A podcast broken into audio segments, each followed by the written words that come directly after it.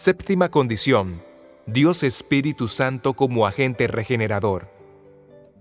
Si el hombre pecador acepta que por naturaleza odia a Dios, Romanos 1.30, odia la ley, Jeremías 6.19, odia a su prójimo, Jeremías 6.19, y odia el Evangelio, Juan 8.4 y versículo 59. Si acepta que naturalmente no tiene capacidad para amar, Jeremías 6.10, Juan 5.42, Romanos 1.31, y como no tiene capacidad para amar, acepta su total incapacidad de satisfacer el requerimiento de obediencia perfecta y perpetua a la ley de Dios para ser aceptado. Romanos 2.13. Asimismo acepta que como está manchado y contaminado por el pecado y el egoísmo desde el momento en que ha sido engendrado, Salmos 51.5, Salmos 58.3, no puede satisfacer el requerimiento de ser sin mancha de pecado. Primera de Pedro 1.15 y 16. También acepta que por causa del pecado no tiene acceso directo a Dios. Isaías 59.2. Y si el hombre pecador no quiere quedarse en esta condición, entonces necesita la justicia perfecta de Cristo, la sangre de Cristo, el sacerdocio de Cristo, la misericordia de Dios Padre, al agente regenerador, que no puede ser otorgado sin el trabajo de Cristo como sumo sacerdote ante Dios Padre y la ley, y sin el lugar de trabajo que es el santuario celestial. ¿Qué demanda Dios Padre para que el Espíritu Santo pase a ser habitante en el hombre bajo la forma de lluvia temprana? Dios Padre demanda obediencia perfecta, como leemos en Hechos 5:32, y nosotros somos testigos suyos de estas cosas, y también el Espíritu Santo, el cual ha dado Dios a los que le obedecen.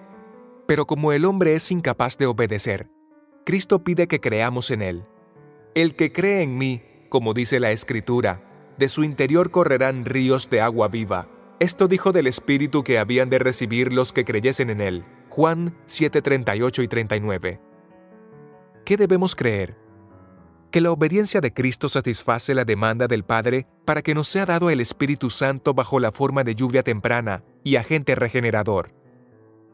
¿Qué hace el Espíritu Santo como agente regenerador? 1. Crea en el creyente lo que éste no tiene.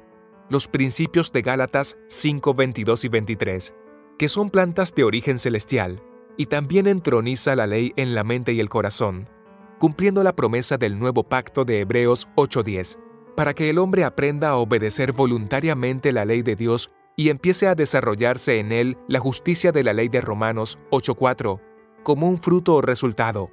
Romanos 6:22. 2. El Espíritu Santo como agente regenerador crea en el hombre un nuevo carácter semejante al de Cristo. Salmos 51:10. Deuteronomio 36. 3. Si el hombre coopera con el Espíritu Santo, su naturaleza depravada y egoísta será subyugada y sometida. Colosenses 3:5. ¿Puede el hombre alcanzar la perfección de carácter únicamente con la lluvia temprana? No, porque la lluvia temprana no hace que las plantas de origen celestial de Gálatas 5:22 y 23 alcancen su desarrollo completo y perfecto y porque mientras se lleve a cabo el servicio diario celestial, solo se concede la lluvia temprana. Por esto los creyentes llegan al juicio inmaduros e imperfectos en sí mismos. Por esto es necesario que el hombre espere la otra lluvia, que es la lluvia tardía de Joel 2.23 y Zacarías 10.1. ¿Quiénes recibirán la lluvia tardía? La Biblia enseña que la lluvia tardía será dada únicamente a aquellos que salgan aprobados en el juicio de vivos porque en virtud de la justicia perfecta de Cristo, su nombre fue conservado en el libro de la vida, y como un resultado de que sus pecados fueron borrados de su libro de malas obras, en virtud de la sangre de Cristo, se les otorga el Espíritu Santo bajo la forma de lluvia tardía. Hechos 3:19, Joel 2:26 al 29. En virtud de la justicia perfecta de Cristo, y con el propósito de que alcancen la madurez en cuanto a obediencia se refiere, y a su vez recibirán este poder para dar el fuerte pregón de Apocalipsis 18.1 al 5, y para estar preparados para pasar el tiempo de las plagas de Apocalipsis capítulo 16. Estos creyentes serán quienes estarán de pie en la segunda venida de Cristo, y dirán, He aquí este es nuestro Dios, le hemos esperado, y nos salvará, este es Jehová a quien hemos esperado. nos gozaremos y nos alegraremos en su salvación. Isaías 25:9. ¿Cuándo alcanzará el hombre la perfección en sí mismo? Cuando su naturaleza pecaminosa sea erradicada en ocasión de la segunda venida de Cristo y no antes, tal como está escrito en 1 Corintios 15:51 al 56.